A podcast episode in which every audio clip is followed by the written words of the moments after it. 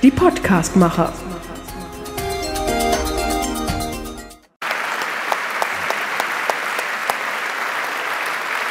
Überlebt. Wollen wir? Überlebt.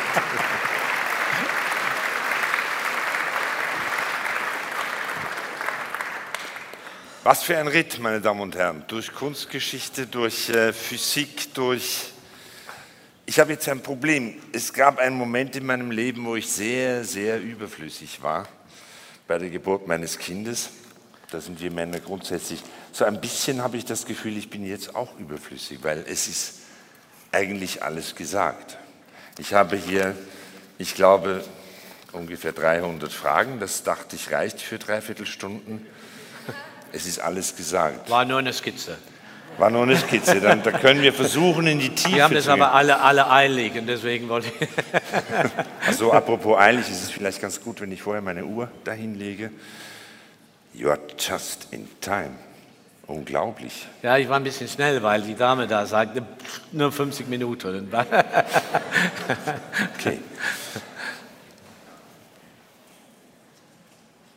Ich, will, ich möchte versuchen, ein bisschen den, den Menschen vielleicht kennenzulernen. Also wir haben kennengelernt den Bildhauer. Ich habe verstanden, warum Sie mit Leib und Seele Bildhauer sind.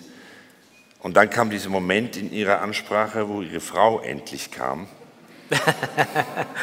Und das war Ihre Freude darüber, war ein sehr, sehr menschlicher Moment, der mir sehr gut gefallen hat. Wollen, wollen wir uns auf eine Reise begeben, vielleicht, die, die das ein bisschen. Also, Sie haben zum Beispiel so erzählt, okay, also ich bin in England aufgewachsen, mein Vater war äh, Ingenieur, das heißt, wir sind viel umgezogen, weil immer hier der Job, da der Job. Mein schönster Moment war dieser Bauernhof in Sussex. Was für ein Kind waren Sie? Waren Sie ein, ein grüblerisches Kind? Waren Sie ein neugieriges Kind? Ein aufsässiges Kind? Ein braves Kind? Nein, nicht brav.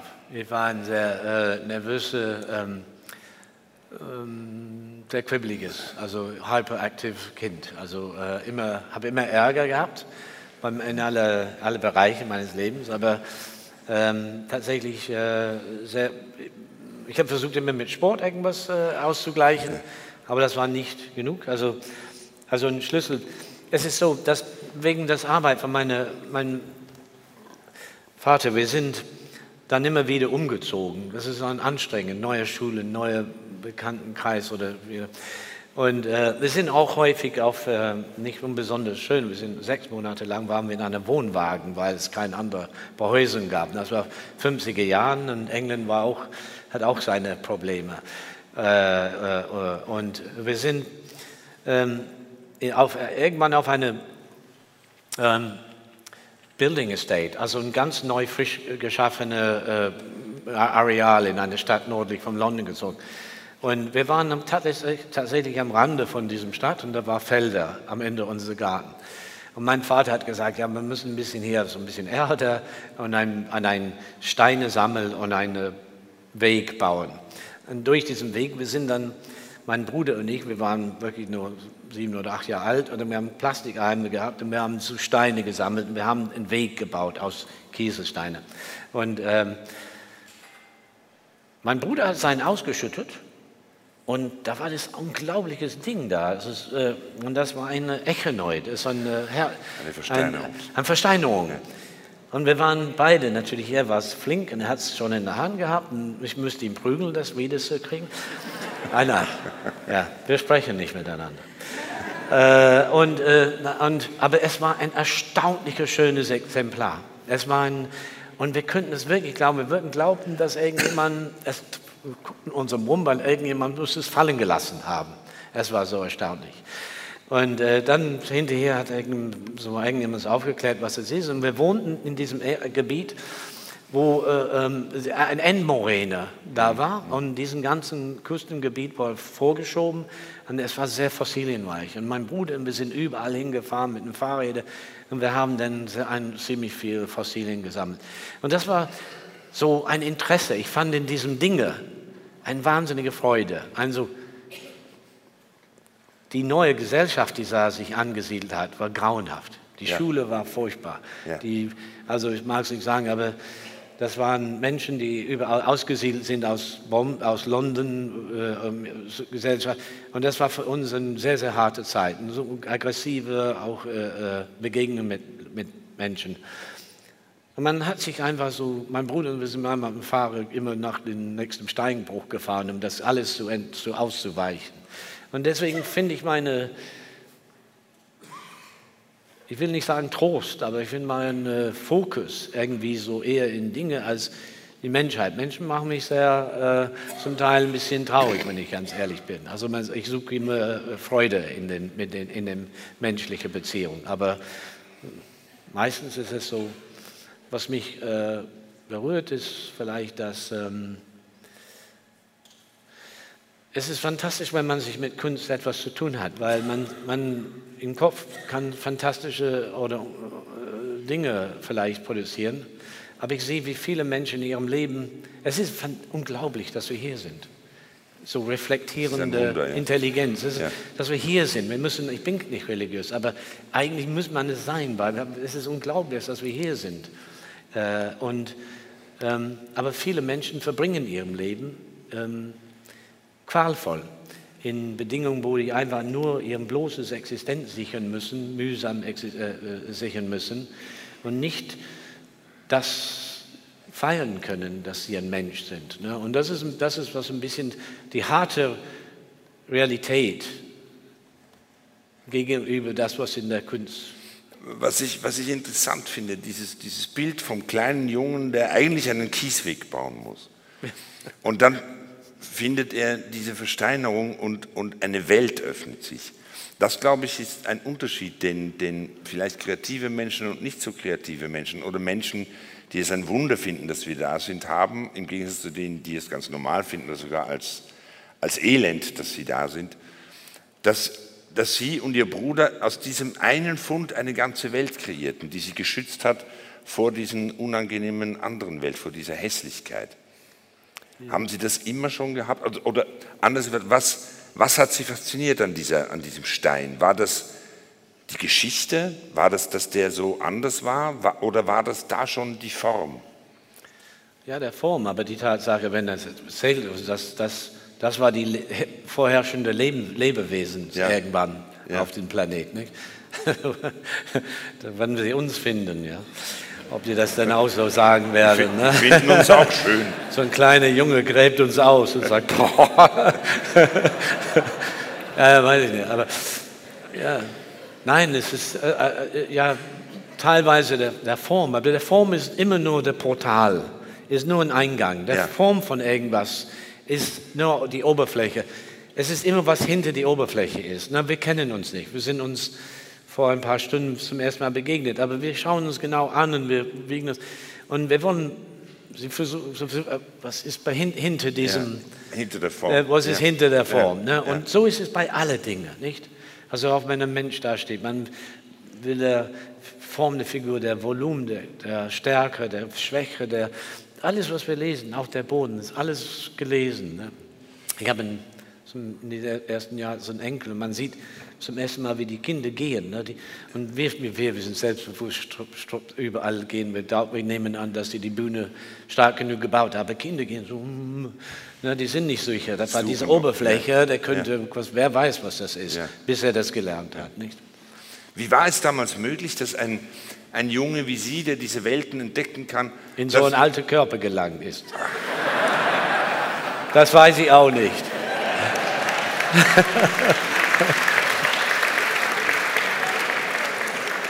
Ärger mich ja, Ich staune auch immer. Ich, ja, es ist die Zeit, wo man nicht mehr so gerne in den Spiegel guckt. Ja. Wie gehen Sie damit um? Tun Sie das noch? Ich fühle also, das. Schauspieler, ne? Nein, nein, Sie haben schon recht. Aber es ist ein Wunderpunkt, den ich mich erst am Schluss unseres Gesprächs getraut hätte. Also jetzt schon. Ich, ich, wollte so vorsichtig anfangen mit dem Jungen und dann kommen wir da. Okay, gut.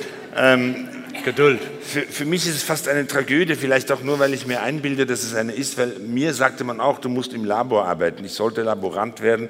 Sie, Sie hatten das wenigstens Biochemiker vielleicht irgendwann mal zu werden. Aber einen Menschen wie Sie, einen Jungen, wie diesen Jungen, den Sie da schildern, sich in einem Labor vorzustellen, das ist einfach nur Quälerei. Wer hatte diese absurde Idee? Na, ich. Das, das fand ich. Nein, nein, weil, weil ich bin in vielen Schulen, es ist viel einfacher, die wissenschaftlichen Fächer zu, zu folgen, Ja. als Sprachen oder Geologie oder irgendwas, Geschichte. Das sind alle, alle Schulen un, anders. Und nein, ich fand äh, die Biologie, die, die, die Botanik, Bota- Botanik und alle diese Dinge fand ich fan- fantastisch, äh, immer noch. Also heute, meine Frau, wir gehen jeden Tag im Wald spazieren, aber wir sind sehr, und im Sommer sind wir in Schweden, wo es nur Natur ist. Und in der Natur ja, gibt es dann, man, das ist der Maßstab von alles im Grunde genommen. Und die Wissenschaft kratzt dann diese Oberflächen. Also ich finde schon Wissenschaft wahnsinnig spannend und wahnsinnig äh, interessant. Und ich wollte das wirklich ähm, lernen. Und es war nur die Zeit, na, so, zu jungen, zu, in einer sehr aufregenden Zeit, da es gibt. Habe ich gesagt, etwas chemisch, ich habe das heute nicht gesagt, aber das ist, finde ich, total spannend, wenn man bedenkt, es, ich, ich sprach von einer Hierarchie der Material Ja. und dass unser Gehirn diese unvorstellbar komplizierte Struktur ist. Der menschliche Neuron besser als unsere nächste intelligente Wesen. Und das ist einfach aber von nichts, von Mineralien, aus, aus Atomen, aus, aus Molekülen, aus organischen Molekülen, aus lebenden Molekülen, aus denkenden Molekülen. Das ist eine wahnsinnige Materialentwicklung. Und es gibt so eine Zeit, es ist immer so eine Fantasie, äh, wo man erzählt, wie Leben angefangen hat. Und äh, die, diese Vorstellung, dass so ja, dicke Molekülen so, so in so irgendwelche Pfü- Pfützen so rumgelegen haben, Billionen von Jahren. Planet ist viereinhalb Billionen Jahre alt und ist irgendwie so. Und dann kommt so eine Strahlung, und dann ändert sich. Und wenn ein Molekül sich ändert, dann, ist es, dann hat es eine andere Form. Dann hat es eine andere Eigenschaften, hat es eine andere Funktion, es hat einen anderen Titel, also Andere Name, aber, Dialoge, aber ja. es ist sehr bildhauerisch, Ja, ne, im ja. Grunde genommen. Ja. Ne? Und ich fand es so, dass das, was wir sehen, ist, ist genau die Bedeutung und die Funktion, auch in kleinst bis auf groß. Das finde ich sehr spannend. Aber dann war das langweilige Labor. Ja, weil das waren nur alte Männer. Nein, es war wirklich so, draußen war Jimmy, ich habe einen Freund und wir sind jeden Samstag, Frei- Freitag hat er mich abgeholt und wir sind dann überall, es gab Rolling Stones, The Who, Es ging los Jimi dem Hendrix, Krieg, ja. es gab, ja, es war ja ein bisschen früher, so schon so ab 66 war es in der Umgebung von Nord-London fantastische Rockkonzerte und alles möglich und äh, als äh, Teenager dann wollte man das erleben. Ne? Draußen war viel aufregender als in, Jetzt, jetzt haben Sie das so in Ihrem Vortrag so, so ein bisschen beschrieben, so, als ob das alles ein Zufallsprodukt wäre. Daran kann ich aber nicht glauben, dass Sie sagten, ja, und dann habe ich halt aus Langeweile da Fiolen und Reagenzgläser gezeichnet und irgendeiner sagte, du bist talentiert, bewirb dich doch mal.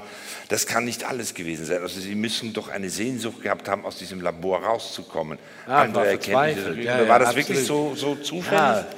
Ja, weißt du, wenn du irgendwann in der Disco steht und nach Chemikalien riechst, dann ist das, Dann doch lieber nach, nach Bleistift. Ja. willst du, was du ändern willst, das ist klar. Wie, hat, wie haben Ihre Eltern reagiert, Oh, mein als Vater. Sie sagten, Artist? Äh, nein, ganz schlimm. Ich müsste meinem Vater das erzählen. Also mein, Großvater, mein Großvater war Bauer. Mein Vater war so nur heilfroh, dass er nicht auf dem Bauernhof ge ge ge gelandet ist und hat durch seine, äh, seine Ausbildung etwas anderes gemacht. Und er war ein Mensch, der wirklich glaubte, dass Wissenschaft und Technologie einfach alle Probleme lösen Alles würde. erklärt, ja. Könnte man noch Ja. in den 50er, 60er Jahren. Absolut. Aber ähm, Nein, der hat das Auto, ich habe einen richtigen Moment gesucht, der hat gerade so sein Auto äh, gewaschen an einem Sonntagmorgen und dann bin ich da hingegangen und äh, was ungewöhnlich war, mitge mitgeholfen. hat schon was geahnt, glaube ich. Und dann äh, habe ich gesagt, ja, weißt du, Vater, ich, da, dass ich vielleicht was, ja, eine Weile was anderes machen will, ne? weil ich so ein eine Labor, Weile, ja, also, hm. ja, no. oh, that sounds very interesting. So, and so what do you think you're going to do? And I said, well, yeah, well, you know, ich habe diese Skizzen gemacht und äh, ja, Leute meinen, dass ich was damit machen könnte. Well, that's very interesting. ja. Also, okay, I mean, show life, do what you want, aber kriegst nie wieder einen Pfennig von mir. Und ich habe gedacht, der gibt mir sowieso kein Geld. Ab, absurd. Aber gut, dann habe ich es gemacht. Und dann, das war, war schon ja, heftig. Ja. Er war jahrelang auf mich ziemlich. Und, und hat er das durchgezogen mit du kriegst kein Pfennig mehr? War das so? Oder? Bitte? War, hatte das äh, durchgezogen mit diesem Versprechen, du kriegst nie wieder ein Pfennig von mir? Oh ja, ja, ja. Ja, tatsächlich. Also, ja, ja. Nein, nein, das war Schau selber. Zeitverschwendung. Da hat gesagt, der Titel von der, unserer Rede, Why Sculpture? Why Sculpture? Da hat er wirklich gesagt, warum? Will sowas Nutzloses. Mhm. Ne? Also da hat wirklich so ganz böse reagiert. Und das war immer jahrelang dasselbe. Das heißt, Sie wussten von Anfang an, es, es wird Bildhauer. Und dann haben Sie trotzdem all diese anderen Ausbildungen gemacht. Sie haben das geschildert an diesen verschiedenen äh, Nein, es war ein bisschen zeitversetzt. Nein, ja. die, die, die, Szene an, den, an, dem Auto, das war vorher, wo ich dann gerade weggegangen bin. Und dann, als ich ein okay. Jahr später okay. doch mich finde, Bildhauerei, gab es ein anderes, der sagt, ja, und bist du jetzt fertig? Und ich sage, nein, ich dachte, dass ich Bildhauerei machen würde. Dann ist er sagt, ach Gott, mein Gott, warum Sculpture? Ja, das, das war wirklich so, Exasperation nennt man das auf Englisch. Es gibt einen Unterschied, wenn man sagt, ich will etwas tun oder ich bin das. Wann haben Sie sagen können vor sich selber, oder war das vielleicht schon sehr früh, ich bin Künstler? Nicht, ich möchte eine werden oder ich möchte das machen, sondern ich bin Künstler. Das ist ein Schritt. Das würde ich nie sagen von mir, dass ich Künstler bin. Ich bin ein Bildhauer. Noch immer nicht. Nein, ich finde, das weiß ich nicht, was es ist, Künstler zu sein. Das ist, das ist, äh, ja, das hört sich komisch an, ich weiß. Aber das, das, das ist nicht was, das ist kein Ziel für mich, Künstler zu sein.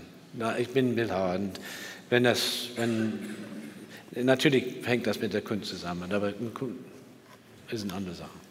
Aber dieses Selbstvertrauen, dass Sie sagen, ich gehe meinen Weg. Sie haben ja andere gesehen, die ihren Weg gegangen sind. Sie haben sehr schön geschildert, wie spannend auch gerade die Bildhauerei da wurde, welche Strömungen es gab. Äh, zu sagen, ich gehe meinen Weg und dieser Weg ist für mich genau richtig. Das braucht sehr viel Selbstbewusstsein, das braucht sehr viel, sehr viel Kraft. Na, sehr viel Selbst, nein, Zweifel. Äh, sehr viel Selbst. Ich sehe das im Leben, also wenn ich eine Arbeit herstelle, das ist einfach ein Prozess, der irgendwann anfängt. Und wenn man das macht, das ist ein, äh, da kommen Hunderte, wenn nicht Tausende von Entscheidungen zusammen. Na, jede Änderung, die ich machen würde, dann hat das Ding drei Ärmel oder es hat ganz andere Charakter, eine ganz andere Bedeutung. Und wenn man am Ende des Ganzen fertig ist, manchmal ist man bewusst, ah, wenn ich so das ganze Gesicht Robert Frost, The Way, The, the mhm. Path Taken, das, man kann nur einen Weg nehmen in unser Leben, nicht? Und das ist dann, und das ist dieses Scheiden, die ständig stattfindet, die Entscheidungen, die folgen, und dann man geht aufeinander. Das ist das Dividing. Division ist, was das Individuum bildet. Mhm. Und wenn man ein Individuum heute jetzt antrifft, das ist, das ist der Surface der Zeit. Alles, was dahinter steckt, da kann man nicht erahnen, die Millionen von verschiedenen Dingen, das hätte werden können oder wie immer. Und das, das ist mir sehr bewusst, das ist nicht zufällig. Das weiß ich, dass es nicht zufällig ist. Das, weil ich sehr häufig ähm, Rückschlüsse habe in der Assoziation und ich denke, das ist total, zum Beispiel die Skulpturenpark, ne, dass, ich, dass wir das vor ja, 15 Jahren zum ersten Mal gesehen haben. Und alles ist Natur und alles ist rund und alles ist so verrückt. Und die Leute sagen heute noch, aber Toni, das ist wie deine Skulptur. Also ich glaube nicht in fatalistische Dinge, aber das ist, ja, wenn es nicht so gewesen wäre, wäre ich nicht da geblieben vielleicht. Ja. Vielleicht, ja. ja. Wenn, wenn, Sie sprechen von diesen vielen Entscheidungen bei der Arbeit, ähm, Sie, Sie, haben, glaube ich, das auch schon verglichen, die, die, das Auseinandersetzen mit dem Material oder das Arbeiten an einem bestimmten Objekt mit einer Reise. Also eine Reise, die Sie zwar starten, ganz bewusst und nicht zufällig, die aber von vielen Entscheidungen abhängt, Ähm, wer ist da der Reiseführer? Sind das immer Sie oder erleben Sie das wie Schriftsteller mir sagen, die Figur wird plötzlich lebendig und fängt an selber zu reden ja. und ich habe gar nicht das Gefühl, ich erfinde die noch, sondern die wird lebendig. Erleben Nein, Sie das auch? Nicht. Wenn ich, wenn ich etwas, wenn ich das Material ändere, dann sehr häufig habe ich das Gefühl, dass eigentlich das Material mein Gehirn ändert. Also, das ist, also man merkt, dass, das, ist, das ist nicht nur für Bildhauer, das ist für alle, das irgendwas bauen, also ein Musical. Im Raum, in nichts stellen diese Noten im Raum ne, vibrieren. Und irgendwie kreiert er aus gar nichts. Ne, also nur ein, das, das fasziniert mich, wie Menschen das machen. Aber er macht nichts. Er sitzt nicht hin und sagt, er singt es nicht so los. Er muss das, er muss das so zusammen. Das ist genau, wenn man eine Zeichnung macht oder eine Skulptur baut, alles dasselbe. Man muss es irgendwie zusammenstückeln. Das ist viel zu kommen. Das ist wie ein Schachspiel. Die besten Schachspieler können nur sieben oder acht Züge vor sich sehen. Ja, aber eine Bildhauer, eine Skulptur, eine Mal, ein Bild zu malen, ja, ein Musikstück zu machen, das sind hunderte von Zügen.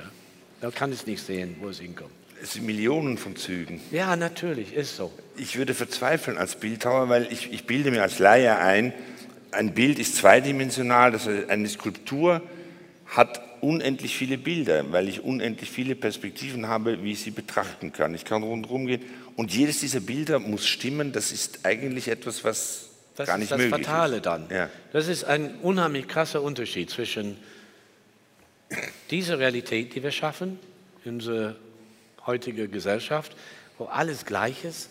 Es gibt Unterschiede zwischen Tokio und Düsseldorf, aber es ist dieselbe flache Fläche, dieselbe Glas, dieselbe Türklinke, dieselbe Landschaft, das ist alle, alles industrialisierte, monotone, äh, repetitive Dinge, nicht?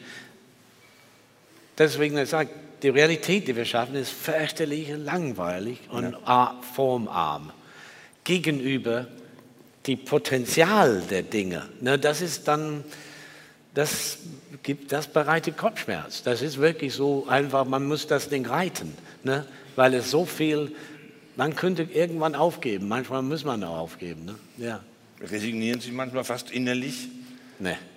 Warum nein, nicht? nein, nein, Warum ist, nicht? Nein, nein, nein, nein, nein, nein, weil ich Nein, nein, das ist, weil ich weiß, dass ich nur einen ganz kleinen Weg schaffen kann. Und das ist alles. Nur, ich bin nicht ehrgeizig, dass ich denke, dass ich die Welt ändern kann. Ich, nur, ich kann nur ein ganz klein bisschen die Decke äh, hochsehen, zu sehen, was darunter ist. ist Diesen Anspruch verstehe ich, aber, aber wie schaffen Sie es nicht permanent zu verzweifeln? Nicht permanent quasi den Kopf gegen diese Wände zu, zu ballern? Äh, mir fällt zum Beispiel auf, dass die Architektur seit Erfindung des äh, Zeichencomputers wesentlich noch einfacher geworden ist. Und alle reden sich raus auf Mies van der Rohe. In Wahrheit ist es einfach leichter zu sagen, mach mir vier Linien senkrecht bis auf vier Linien waagrecht und jetzt rechne noch aus, dass das im Budget ist und das Haus ist fertig. Das muss sie doch regelrecht quälen. Ja, aber das Ding ist, dass ähm, ich bin ein sehr verwöhnter Mensch. Ich meine, ich habe eine fantastische Ausbildung genossen in Großbritannien. Ich bin im 77 nach Deutschland gekommen. Nach einem Jahr wurde ich eingeladen, in Düsseldorf an der Akademie zu unterrichten. Und, ähm, und einfach, dass Menschen mir sehr viel äh, Unterstützung geben, ist auch äh, ist, äh, ist eine große Motivation, dass ich sehe, dass es doch etwas Positives erwirkt. Ja. Sie verlieren den Glauben an die Menschheit nicht, obwohl die Menschheit so viel Hässlichkeit produziert. Die Menschen müssen nicht äh, also wenn so vielleicht Leben an unserem Planet fing irgendwann an und vielleicht, wenn es zu heiß wird oder irgendwas, vielleicht stirbt es auch aus. Es kann auch sein, dass das ganze Organische, das wir erleben, nur eine kleine Zeitfilet ist und dann das, bis das wieder so ein Stein im All ist, ne, bedeutungslos. Auch wenn das wäre, ne, wenn das ist ziemlich gottlos und ziemlich hoffnungslos, aber auch wenn es wäre, liegt es bei uns alle, diesem Filet von Existenz so positiv und schön wie möglich zu gestalten.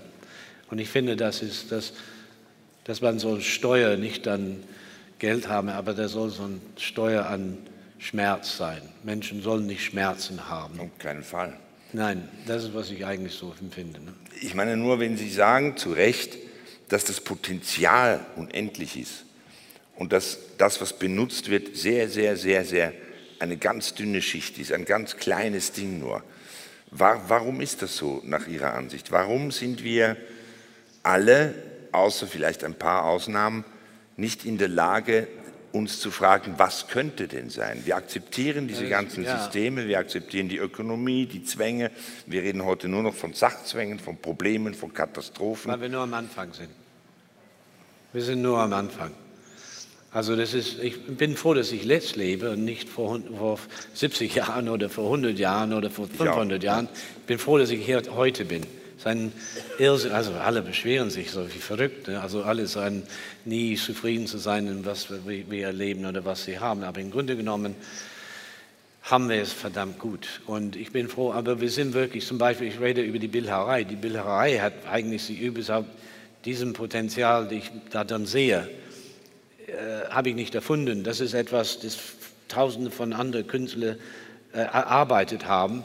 Und das ist nur seit 80 Jahren da, dieses Potenzial. Mhm. Und die Wissenschaft öffnet wahnsinnig Türen.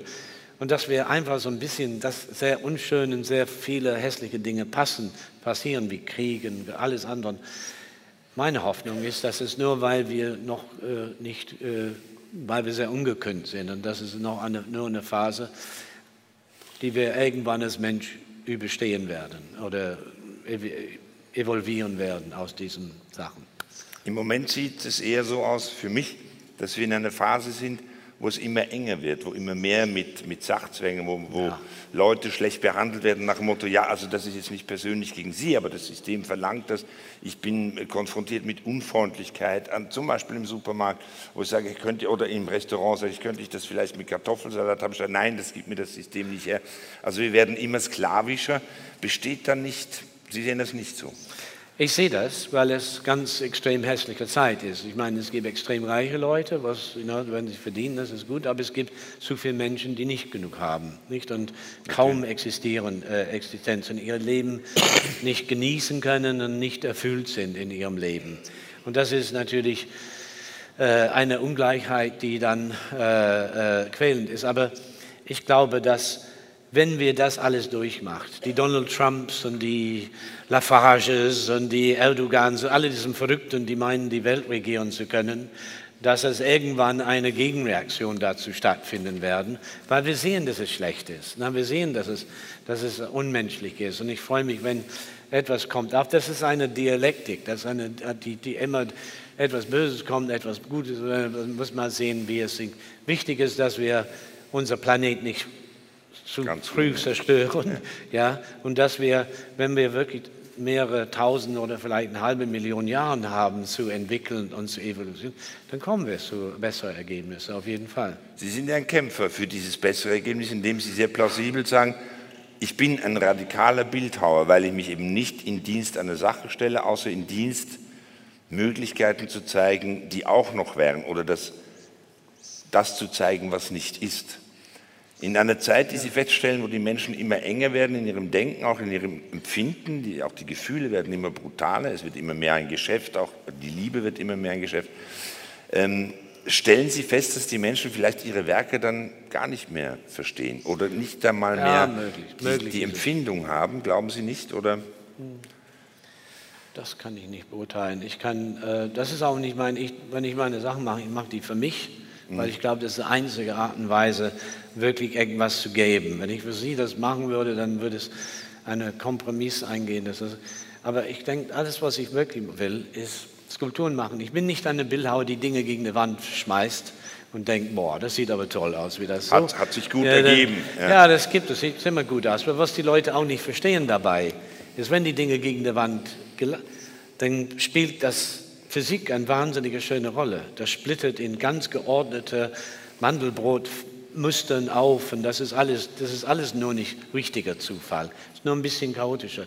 Aber was ich mache, halt eine strenge interne Struktur, formale Struktur. Und das ist, woraus ich die Sachen machen will. Weil ich mache es in simpler Form. Was man nicht sieht, ist, wenn man so einen Mensch sieht. Da wir sehen ah, die Sonne im Himmel. Ne, das ist dann einige Billionen atomische Explosionen gleichzeitig, gibt es in einfacher Form. Mensch ja, sind Trillionen, Trillionen, Trillionen chemische Reaktionen in einer Sekunde. Ja, das ist, das, das ist, was wir sind. Also wenn wir hier sitzen und schnarchen, ne, einige von euch, das ist, das ist, das ist, diese Passivität ist nur trügerisch, weil im Grunde genommen sind sie ein, ein Schnellbruter der Energie, der Dynamik, die Energie, die da drin steckt. Ne? Das, ja, das werde ich nächstes Mal, wenn, wenn meine Frau findet, ich hänge ein bisschen ja, rum. Sag ihr das hör mal, ich das sieht nur so aus, ich bin ein Taifun eigentlich. Meine Met Vier meine, Trilliarden Reaktionen pro ich Sekunde. Ich metabolisiere. Ja, ich, siehst spürst du das nicht? Vielleicht noch einmal zurück zu Ihrer Biografie, was mich auch fasziniert. Also Sie haben für mein Gefühl in sehr, sehr jungen Jahren dieses, ich nenne es halt trotzdem Selbstbewusstsein, auch wenn Sie es vielleicht nicht mögen, dieses Selbstbewusstsein gehabt zu sagen, ich will diesen Weg gehen. Sie haben sehr früh entschieden, was Sie interessiert und was Sie nicht interessiert. Sie haben etwas getan, was viele Menschen nicht können, nämlich das weglassen, was Sie nicht interessiert, damit Sie Zeit haben und Energie für das, was Sie interessiert. Ähm, und dann haben Sie etwas gemacht, was ich erstaunlich finde. Sie haben entschieden, nicht nur sich darum zu kümmern, sondern Sie haben einen Lehrauftrag angenommen an der École des Beaux-Arts in Metz. Da waren Sie Ende 20, also sehr, sehr jung. Warum, um Gottes Willen? Also, dass die gefragt haben, kommen Sie äh, hierher, das kann ich nachvollziehen. Warum haben Sie gesagt, ich komme? Nee, das war anders. Ich war eigentlich jung. Gott sei Dank. Ja, nee, nee. Also ich habe in der Royal College studiert ja. und ich habe einen grauenhaften Professor, der Bernard Meadows, und der war Assistent von Henry Moore. Und er hat sein Atelier neben meiner.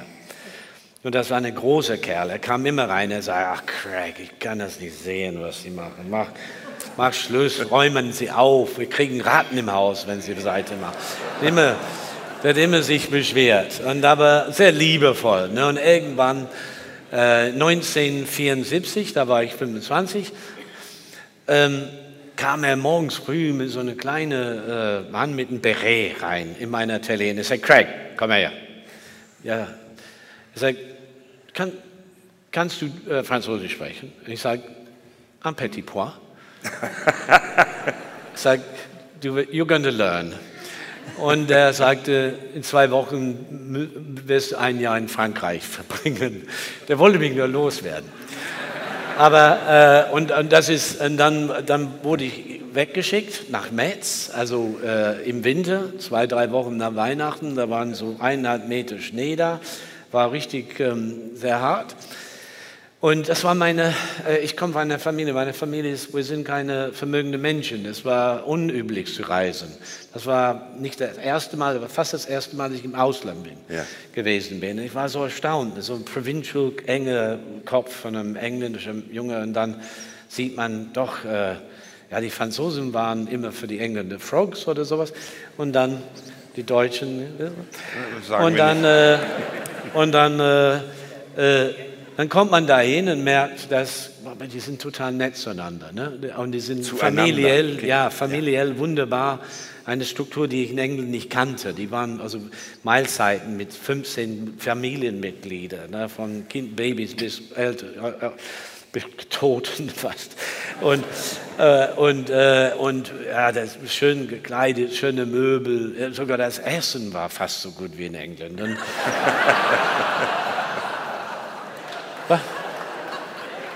Und, Was? Habt ihr?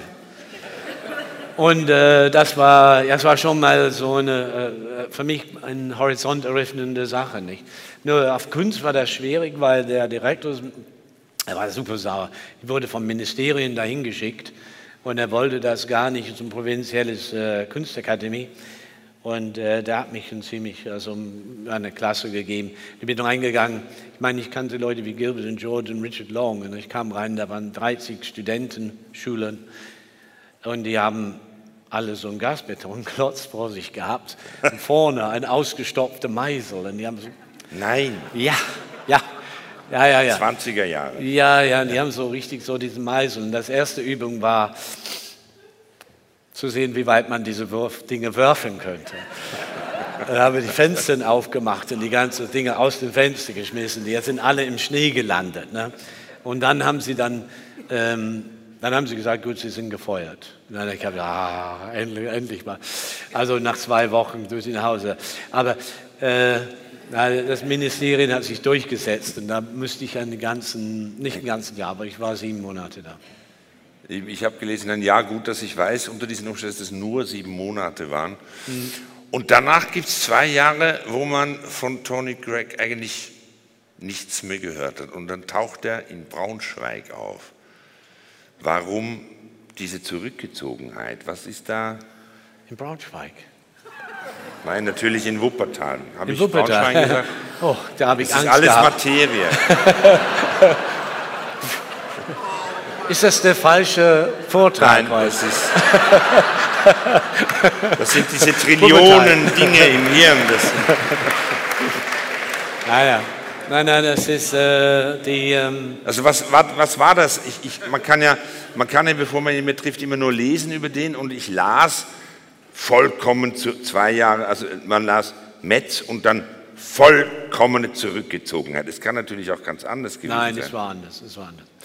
Da war ähm, in der Zeit habe ich ähm, meine erste substanzielle Skulpturen gebaut in die zwei Jahren, ähm, als ich wieder in der Royal College war. Und da habe ich Ausstellungen, erste Gruppenausstellungen in New York gehabt in 75. Also das war schon so, bevor ich überhaupt nach Deutschland gekommen bin, so eine sehr aktive und wichtige Zeit. Ich habe das hört sich so blöd an, wenn ich das jetzt sage, aber ich war also sehr jung, als 26-Jähriger, war ich der jüngste Bildhauer in einer großen nationalen Ausstellung von 30 Bildhauern, die von Henry Moore runter und so weiter. Also ich war schon, ich habe, ich habe eine, äh, in England, Abschluss war eine Diplomausstellung und ähm, das fand große Beachtung in der Zeit. Also schon auf einem ganz kleine Ebenen waren schon eine sehr wichtige Zeit für mich. Das klingt so gut für mich äh, als, als gelernter Schweizer. Ich habe da meine Dinge gebaut, aber wovon haben Sie gelebt in diesen zwei Jahren? Ich habe immer das, ich habe auch tolle Ideen, was man alles ja. machen könnte. Und dann hindert mich einfach die Angst davor, dass mein Kühlschrank leer sein könnte. Hm. Wie, wie, wie haben Sie das gemanagt? Ähm, also ich habe äh, in der Zeit ähm, auf, auf dem Bau gearbeitet. Ich habe auf den Baustellen gearbeitet. Äh, ich habe äh, Fenster geputzt, also in eine Fensterputzreine. Also alles, was man halt macht, um irgendwie äh, tagsüber etwas zu machen, Geld zu verdienen. Und dann, äh, ähm, ja, okay. eigene Arbeit machen, ganz normal. Dann begann aber irgendwann, etwa in der Zeit, wo Sie dann wieder Lehrauftrag in Düsseldorf angenommen haben, begann der Erfolg richtig sich durchzuziehen und der war ja gigantisch, also mehrere Biennalen in mehreren Städten, zweimal Kassel und die höchsten Auszeichnungen bis zum Sir von renommierten Kulturinstitutionen. Erfolg kann ja auch ein verdammtes Biest sein. Wie haben Sie es geschafft, Erfolg zu haben, ohne daran zu zerbrennen oder ohne an den Erwartungen zu zerbrechen? Oder ist das gar nicht so schwierig, wie Nein, ich meine, ich bin, weil ich merke, dass von Anfang an sehr verwöhnt war. Ich bin hier hingekommen, ich habe in einer äh, Schriftenmalerei gearbeitet, um Geld zu verdienen und irgendwann nach einer Weile aufgehört, weil ich meine Arbeit machen wollte. Eine Woche später habe ich ein Ausstellungsangebot bekommen aus Frankreich, aus den Verbindungen zum Metz und so weiter. Also wie das funktioniert. Und Ende der 70er Jahre war eine sehr spannende Zeit einfach. Da war eine bestimmte Generation von Künstlern, Amerikaner und internationale Künstler haben äh, mit Konzeptkunst, Landart und so weiter, die haben wirklich die Kunst, die Museen ziemlich beherrscht. Und ab eine bestimmte Mitte der 70er Jahre merkten wir alle, dass es nicht weitergehen könnte, dass irgendwas anderes passieren sollte. Und äh, da waren viele Leute, Menschen wie, wie äh, ja, Rudi Fuchs, Jan Rüth, äh, äh, Harold Seaman und so weiter, große Ausstellungsmacher. Und äh, die haben mich alle in den spät 70er Jahren in Wuppertal besucht und, und ich durfte in viele Ausstellungen teilnehmen. Es war, und es war eine komische Zeit, weil etwas hat sich geändert und das war nicht Bildhauerei. Das war die Malerei ist zurückgekommen. Das waren erstmal die italienische Maler, Cookie Clementi Palladino und dann danach die Deutschen mit, mit, mit, mit Baselitz und Kiefer und so weiter und Markus Lüpers und alle diese Leute. Und ich wurde sehr viel, oft ausgestellt, äh, ja, Bilder über allen, die Skulptur in der Mitte. Das, das, ist, das ist zur Zeit. Ja, Sie wissen mit welcher Konsequenz. Ja, ja das, das, ist, das, das ist so, wie es angefangen hat. Und, ja. Ja, aber dann gibt es doch diesen Moment, wo man sagt, wow, also jeder will meine Kunstwerke, jeder will sie sehen, ja, sie werden jeder. besprochen, sie werden... Nicht jeder. Das ist man nie so gewesen. Es gibt viele also Menschen, ich, die das ich, überhaupt nicht sehen können. Ich das kürze ist, die Frage ab. Sie hätten doch allen Grund gehabt, zu sagen, naja, Lüpertz, den Maler, Fürsten, den gibt es schon. Aber sie sind weit davon entfernt, sich als Bildhauerfürst, sie sagen ja sogar nicht einmal, sie trauen sich nicht mal zu sagen, ich bin Künstler, sondern sie sagen, ich bin Bildhauer.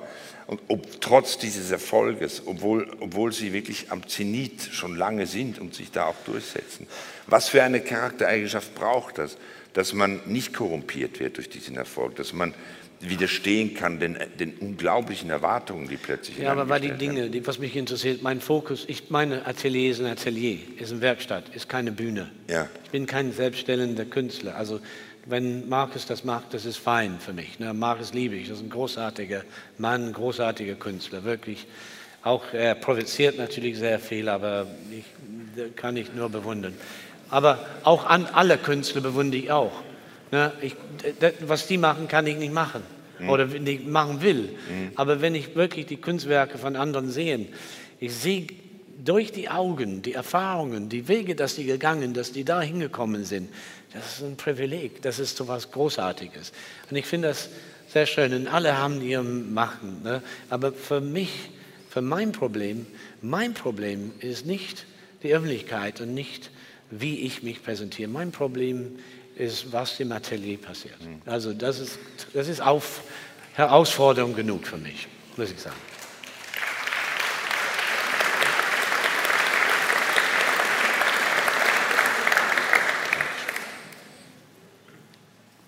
Was vermitteln, ich möchte, also wir haben nur noch ganz wenig Zeit, aber es sind tausend Themen, die wir nicht besprochen haben, weil ähm, Sie können das hier nachher vielleicht nachholen, wenn wir uns alle da draußen nochmal treffen und äh, der Künstler ist anwesend. Bis morgen früh um sechs. Bis jetzt habe ich dich eigentlich gemocht, aber ja.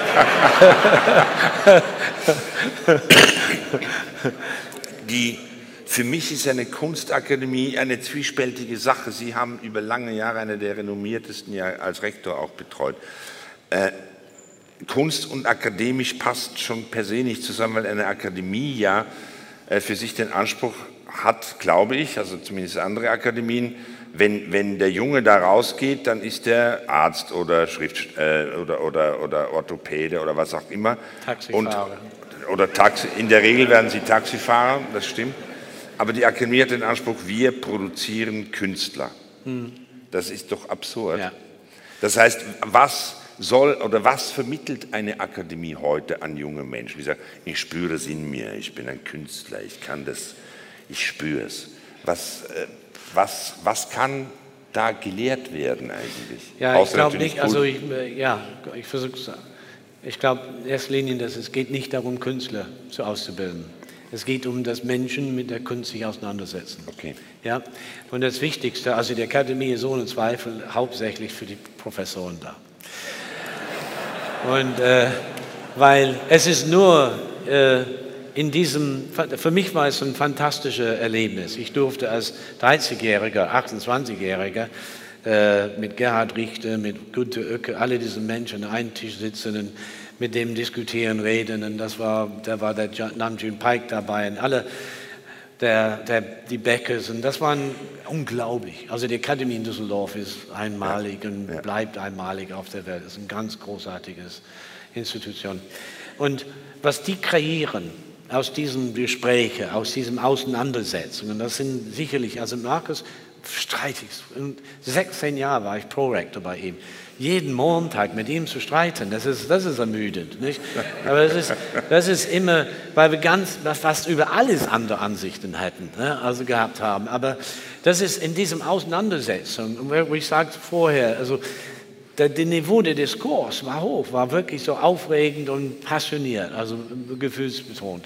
Und das ist dann, das ist, was man kreiert. Man kreiert eine kulturelle Atmosphäre. Und alle profitieren davon. Mhm. Und was die Studenten wirklich haben als Professor, man kann ab und zu mal etwas sagen. Studenten haben Zeit. Also ich als Student, wenn ich sage, großartiges Ausbildung, es ist nur, weil die mir Zeit gegeben haben, mhm. um überhaupt das zu finden, was ich möglicherweise finden könnte. Und eine Atmosphäre, eine kulturelle Atmosphäre, die, in dem ich wirklich so gebadet habe, die die Studenten zum, zum äh, Vorteil nehmen. Und äh, das ist eigentlich alles, was dabei rauskommt. Und diese Erwartungen, dass man jetzt diese Leistungen, ne, die in heute Ausbildung, ja, das, das, ist, das, ist, schon mal so ziemlich schockierend, ne, weil es geht nicht mehr, im, auch in Universitäten, es geht nicht mehr um Wissen und Lernen, Wissen für Wissen, es geht um Wissen, um eine Karriere zu haben, um Geld zu verdienen. Immer dieselbe karge Schema. Nicht? Und äh, es war ein bisschen pervers, aber irgendwann war Wissen ein Tugend. Ne? Und äh, das findet man in einem. Und es gibt immer wieder Bewegungen, die sagen, also diese Akademien, die genießen zu viel Privilegien, wir sollen die abschaffen. Aber ich finde, dass äh, Nordrhein-Westfalen, Deutschland und überall auf der Welt, wenn man, in Düssel wenn man in New York ist und man spricht über Deutschland und man spricht über Düsseldorf, das Einzige, was die Leute kennen, ist die Akademie. Und das ist, das ist ein, und die Künstler, die davon gekommen sind, Kiefer, Richter, alle diese Leute, die gearbeitet haben, 300 weltberühmte Künstler haben sie. Und äh, ja, das ist, das ist einmal. Dann können wir streiten über die Methoden, wie Sie wollen. Aber also dieses Geschenk, Zeit zu haben, um das zu, zu finden, was ja. mich treibt, was Sie gefunden haben für sich, ganz klar. Das ist ein Riesenprivileg. Kostenrechnung ineffektiv, gebe ich zu. Ja, aber das ist ja genau das, das, ist ja das Sensationelle daran. Äh, ganz zum Schluss noch, wir beide sind in einem Alter, wo so langsam klar wird, das Ding hat ein Ende irgendwann. Also ich finde, die Einschläge kommen näher. Plötzlich äh, sind bekannte Freunde, ah, der ist gestorben, der ist gestorben, woran denn? Man liest so, ah, der wurde so alt, Pff, hoffentlich schaffe ich das auch. Sie haben aber gesagt, ich mache weiter, solange ich kann. Gibt es einen Plan B? Ich muss, Sie müssen jetzt ein bisschen tapfer sein. Gibt es einen Plan B für eine Zeit, die vielleicht kommt? Niemand wünscht es Ihnen, wo Sie zwar immer noch wollen, aber nicht mehr können. Dass Sie was? Ein Plan. Okay, es gibt keinen Plan B. Das finde ich gut. Habe, ich nicht verstanden. Äh, akustisch. Eine einfache Frage zum Schluss. Ja, es gibt keinen was, Plan. Was ist nach dem Tod? Ah, nach dem Tod, nein. Ich bin zu, das finde ich wunderbar, dass wir nicht immer erleben müssen. Das ist okay. Das finde ich absolut. Ich bin, ähm, nein, das alles ist so großartig und so erstaunlich. Ähm, es ist, dass diese Ansammlungen von Molekülen sich sehr zusammengefunden haben, ne? ja. äh, dass das einmal überhaupt geklappt hat, das reicht. Das ist ein großer Zufall. Ja, Vielen Dank, Tony Craig. Vielen Dank. Vielen Dank.